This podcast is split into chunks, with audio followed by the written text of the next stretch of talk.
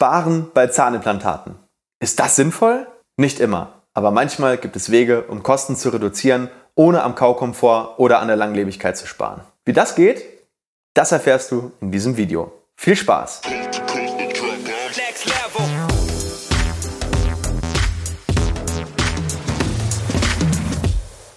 Hallo liebe Community, mein Name ist Dr. Stefan Helker und ich heiße euch herzlich willkommen bei der Audioversion unseres erfolgreichen YouTube-Formates Implatalk.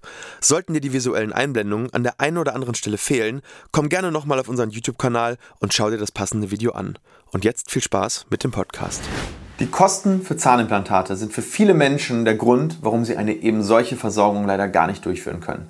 Obwohl es vielleicht mit Abstand die beste Versorgung für sie wäre. Also, was sind nun also die Wege, um von den Kosten her zumindest ein Stück weit runterzukommen und sich vielleicht dennoch den Traum von festen Zähnen oder einem gaumenfreien Zahnersatz oder eines Implantates statt einer Brücke wahr werden zu lassen? Also, dann schauen wir uns doch mal vielleicht die möglichen Hebel an. ähm, ist mir genauso unangenehm wie euch, aber ähm, könntest du einmal da, da unten, ich, ich, ich komme da selber nicht dran. Dieser Daumen, dieser. Ja, ja, ja, genau, dieser, dieser Daumen. Ja, ja, super. Und dann ist da noch ein Wort. Ähm, da, auch da unten. Abonnieren. Abonnieren. Und die Glocke. Ja, super. Ganz, ganz vielen Dank. Ich werde dich auch nicht enttäuschen. Und jetzt geht es auch direkt weiter mit dem Video. Starten wir mal bei der Planung und der Diagnostik. Der erste Kostenblock ist in vielen, vielen Fällen schon mal das 3D-Röntgenbild. Und gerade bei großen Versorgungen und im Unterkiefer-Seitenzahnbereich kann so ein 3D-Röntgenbild auch wirklich sehr, sehr sinnvoll sein. Aber es ist bei weitem nicht immer notwendig. Vor allem, wenn es ums Geld geht, wird häufig gerade mal so, sag ich mal, ähm, wenn nicht unbedingt im Seitenzahnbereich direkt über dem Nerv implantiert wird, dann kann man sich auch häufig mit einem ganz normalen Röntgenübersichtsbild behelfen, also sprich mit einem OPG. Und die Kostenersparnis eines 2D-Bildes versus einem 3D-Bild liegen ungefähr bei 150 bis 200 Euro. Also schon mal ein nicht unrelevanter Betrag, wenn es wirklich um das Geld geht. So, der nächste Kostenhebel ist das Implantatsystem selbst. Das heißt, wenn es auf jeden Euro ankommt, dann hat man die Möglichkeit, vielleicht auf ein anderes Implantatsystem auszuweichen. Es gibt Implantate, die kosten zwischen 70 und 150 Euro und es gibt eben auch Premium-Systeme, die kosten häufig bis zu 300 oder sogar noch mehr Euro pro Implantat. Ähm, natürlich haben die dann auch vielleicht ein paar Vorteile, aber gerade für eine einfache Versorgung reichen manchmal auch die Basissysteme aus und die sind auch von der Langlebigkeit her genauso gut ähm, und ja, können bei richtiger Indikation eben ja, einen ähnlich qualitativ hochwertigen Zahnersatz bzw. Implantat, äh, ja, Gesamtimplantatversorgung auch gewährleisten. Und hier sollte der Zahnarzt bzw. der Chirurg einfach individuell beraten und aufklären. Also hier liegt die Kostenersparnis ja, so grob zwischen 50 und 200 Euro pro Implantat. Und das sind bei vier Implantaten dann schnell auch mal 200 bis 800 Euro. So, der dritte und wahrscheinlich auch größte Hebel ist die prothetische Suprakonstruktion. Also sprich, das, was auf das Implantat draufkommt. Und hier muss man unterscheiden. Bei festsitzendem Zahnersatz ist es das Material für die Krone bzw. die Brücke. Und bei einem herausnehmbaren Zahnersatz ist es die Art der Konstruktion, die auf dem Implantat irgendwie draufgeschraubt wird. Und gucken wir uns erstmal die herausnehmbaren Sachen an. Ähm, das sind ja, die gängigsten sind Lokatoren, Teleskope oder die sogenannte Stegversorgung und hier entstehen sehr große Unterschiede bei den Kosten. Fangen wir mal damit an. Also gucken wir uns jetzt erstmal grob an, was kann bei festem Zahnersatz ja, gespart werden. Und hier macht es einen erheblichen Unterschied, äh, welches Metall als Basis für die Krone benutzt wird beziehungsweise ob eine Vollkeramikkrone angefertigt wird. Und in der Regel sind sogenannte Nicht-Edelmetalle, also sprich NEM-Metalle, am günstigsten, obwohl die eigentlich genauso haltbar sind und zum Beispiel ja, wie Goldlegierung auch genau die gleichen äh, werkstofflichen Eigenschaften haben in Bezug auf Haltbarkeit. Ähm, das kann bei Implantatversorgung ohne große Einschränkungen und ohne große Nachteile gemacht werden.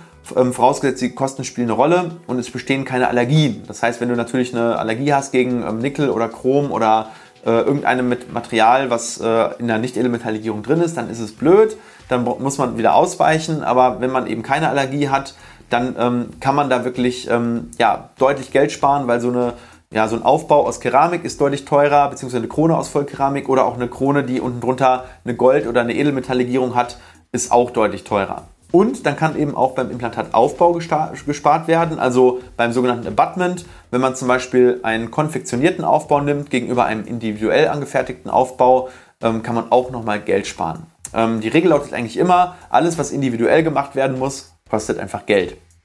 Und ja, Problem ist, ähm, einen konfektionierten Aufbau kann man aber auch nur dann nehmen, wenn entweder die Ästhetik eine untergeordnete Rolle spielt und vor allem, wenn die Achse nicht zu stark von der Achse, also die Implantatachse nicht zu stark von der prothetischen Achse abweicht. Wenn das jetzt extrem individuell ist, dann, ja, dann braucht man eben auch ein individuelles Abutment. Und die Kostendifferenz bei einer Krone mit, einer, mit einem konfektionierten Aufbau und einer Nicht-Edelmetalllegierung gegenüber einer Krone mit einem individuellen Aufbau aus Vollkeramik kann ganz schnell mal 300 bis 400 Euro pro Krone betragen. Also hier vielleicht ähm, nochmal beim Zahnarzt nachfragen, ob welche Materialien da jetzt äh, genommen wurden. Es wird für dich als Laie wahrscheinlich relativ schwer ähm, zu sehen sein, aber hier wäre nochmal ein möglicher, nicht immer möglicher, aber manchmal möglicher Kostenhebel. So, und dann kommen wir jetzt einfach nochmal zu dem herausnehmbaren Zahnersatz, den ich gerade schon mal angefangen hatte zu erzählen.